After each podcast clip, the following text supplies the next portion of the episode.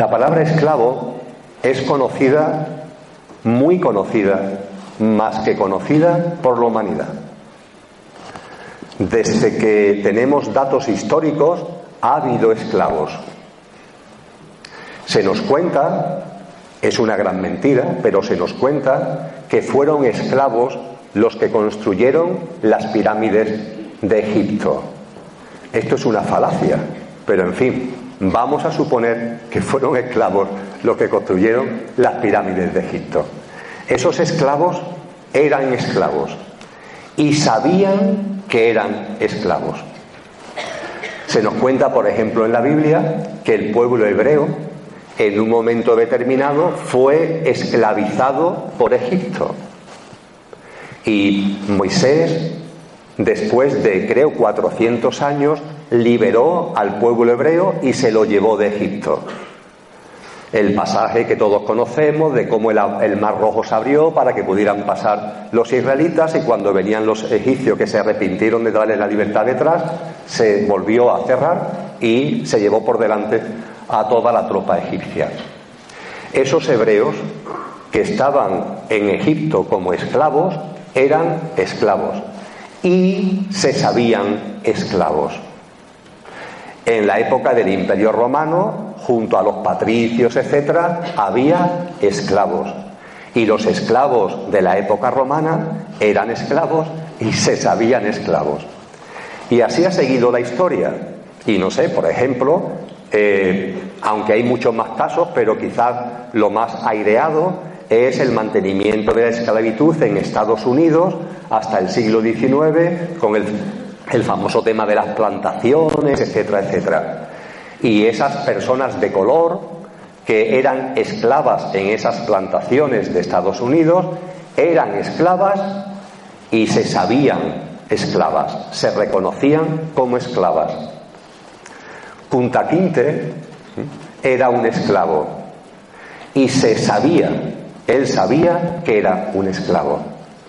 Si recordáis la película, la serie de Kunta Quinte, que tiene ya un tiempecito, Kunta Quinte es libre, por lo menos así lo percibí en su momento, cuando se da cuenta que es esclavo. Cuando se da cuenta de que eso no es un estado natural, sino que está siendo esclavizado. En el momento en el que el esclavo se da cuenta que es esclavo, empieza su liberación. Puede ser que siga encadenado, pero ya sabe que eso no es natural, ya sabe que eso no es lo normal.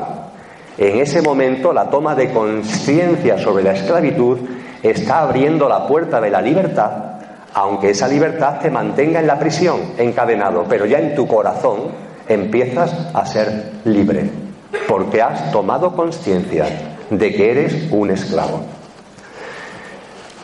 Ha seguido evolucionando la historia y hoy, en el arranque de este siglo XXI, la esclavitud ha tomado una nueva forma.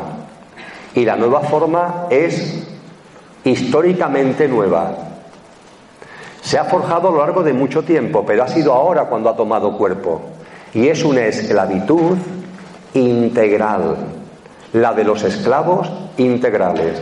Y la de los esclavos integrales es la de aquellas personas que se autoexplotan voluntariamente a sí mismas.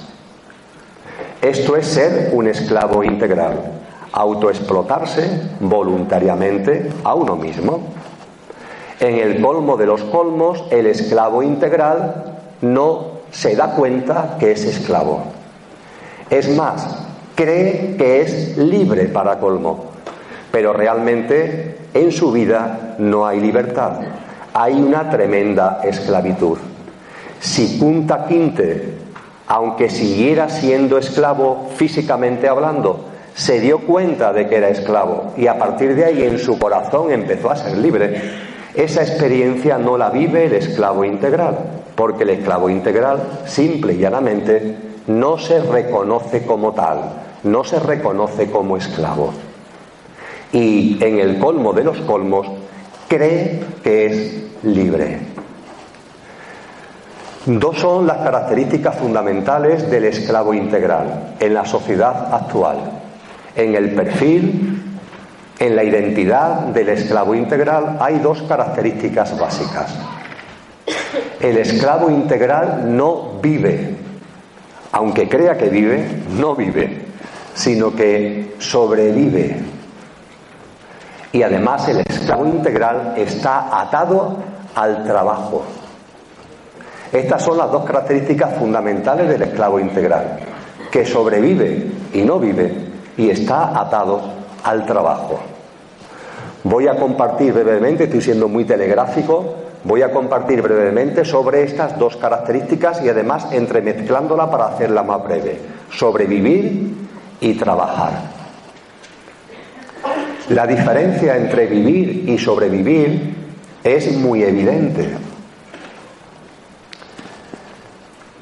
Sin embargo, desde la esclavitud integral, cuesta trabajo percibir la diferencia obvia y evidente que hay entre sobrevivir y vivir.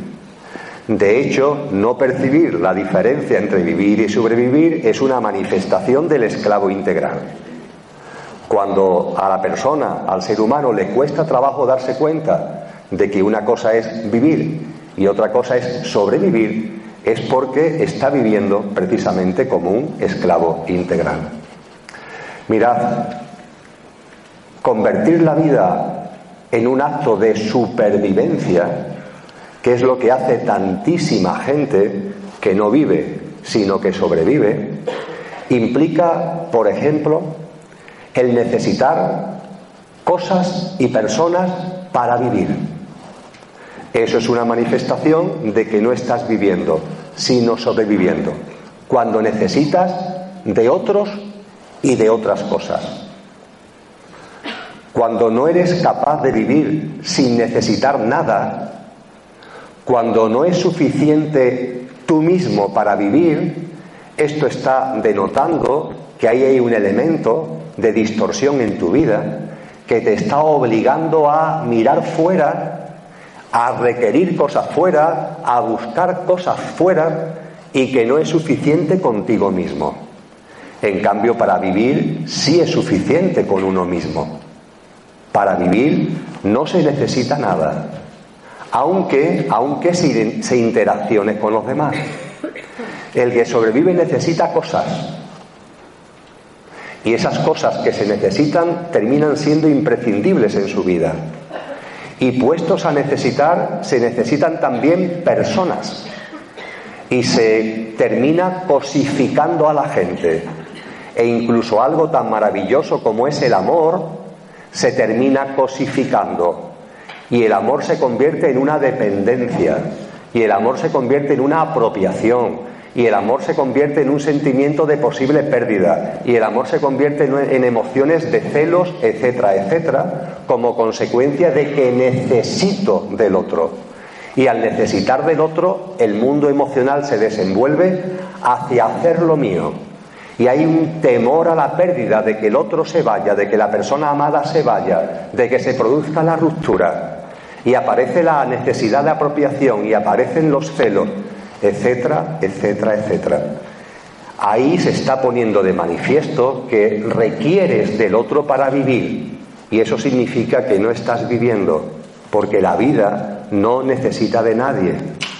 En el conocimiento de uno mismo eres pleno, eres completo y te sobras y te bastas a ti mismo para vivir. Vivo, existo, soy, de momento en momento, de instante en instante. Cuando me levanto, cuando me acuesto, cuando nazco, cuando muero, después de morir, vivo, existo, soy.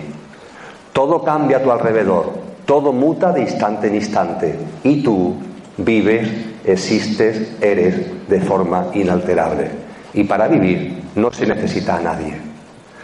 Curiosamente, cuando para vivir no se necesita a nadie es cuando la relación con los otros se hace plena. Es una especie de paradoja.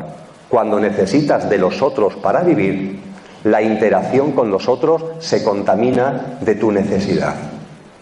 y de los mundos emocionales que surgen como consecuencia de esa necesidad. En cambio, cuando no necesitas a nadie, hay amor. Es una paradoja, pero así funcionan las cosas. En el momento en el que realmente no necesitas a nadie, la interacción con los demás cambia de plano, cambia radicalmente de dimensión. Estás con los otros, pero no porque los necesites.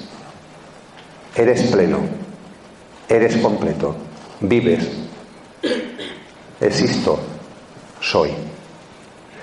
Igualmente, el esclavo integral funciona en lo que en economía se denomina el valor de cambio. En economía se diferencia entre el valor de cambio de las cosas y el valor de uso de las cosas. El valor de cambio es el valor que se da en el mercado, en la compra-venta. Ese es el valor de cambio de las cosas. El valor de uso es lo que las cosas valen por sí, las que las, los que las cosas te aportan por sí. Este fenómeno está muy estudiado en economía e incluso allá por el siglo XVIII Adam Smith habló de la paradoja del valor, poniendo en evidencia de que algo tan poco útil como los diamantes, en el valor de cambio, vale mucho más que el agua. El agua, su valor de uso es muy alto. Necesitamos del agua para sobrevivir. Es un elemento imprescindible de la vida. Sin embargo, no necesitamos los diamantes. En cuanto al valor de uso, el agua vale mucho más que el diamante. Nos aporta muchísimo más. Pero, sin embargo, como valor de cambio, el diamante vale mucho y el agua vale poco. El valor de cambio se da en el trasiego de la compraventa en el mercado y la especulación. El valor de uso es lo que realmente las cosas valen en cuanto al valor que tienen en la aportación vital. El esclavo integral tiene su mente puesta en el valor de cambio y ha olvidado el valor de uso de las cosas. Cuando daba clases de economía, dependiendo de la asignatura, pero me gustaba compartir con los alumnos un pequeño experimento que se necesita para él un cuarto de hora aproximadamente, con lo cual no lo vamos a hacer ahora, pero simplemente lo narro.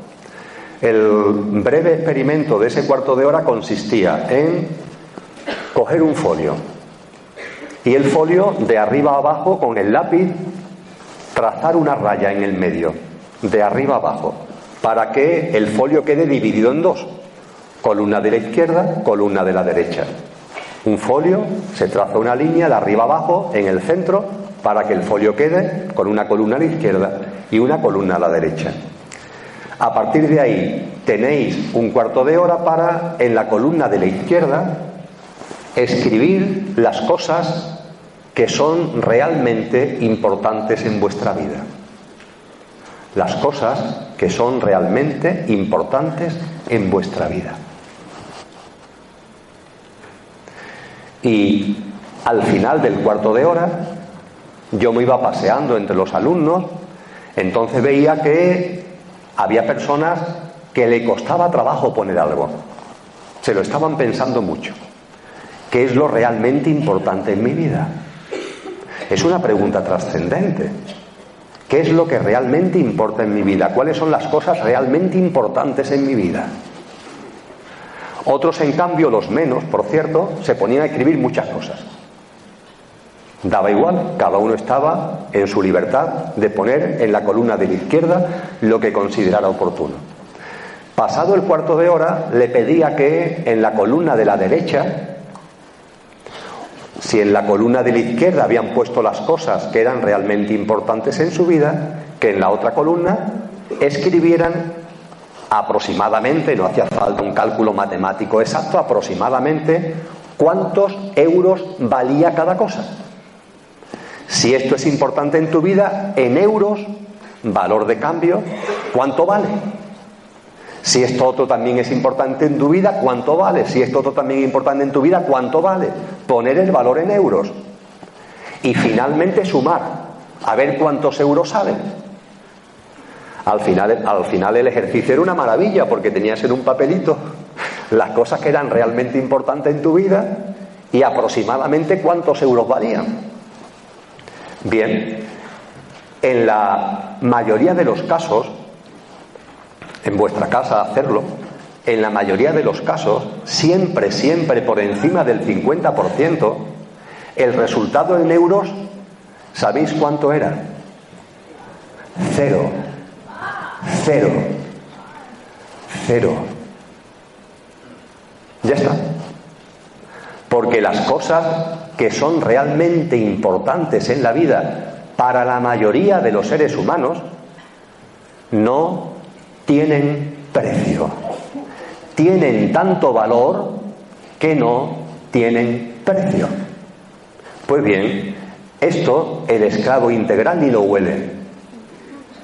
El esclavo integral está obsesionado por el valor de cambio, está obsesionado por el precio de las cosas y cree que las cosas importantes valen dinero.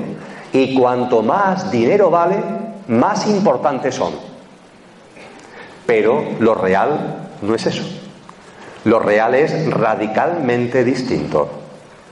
Porque el amor vale cero euros. Porque la amistad vale cero euros. Porque la familia vale cero euros. Porque un amanecer o una puesta de sol vale cero euros. Porque un paseo por la playa o por la sierra vale cero euros. Porque la risa vale cero euros. Porque el abrazo vale cero euros. Porque una conversación vale cero euros. Cero euros. El esclavo integral, sin embargo, confunde valor y precio. Como decía Antonio Machado, no confundas valor y precio. El esclavo integral, cuando se habla de esto, es que ni sabe de lo que se está hablando y tiene su vida enfocada hacia el valor de cambio de las cosas.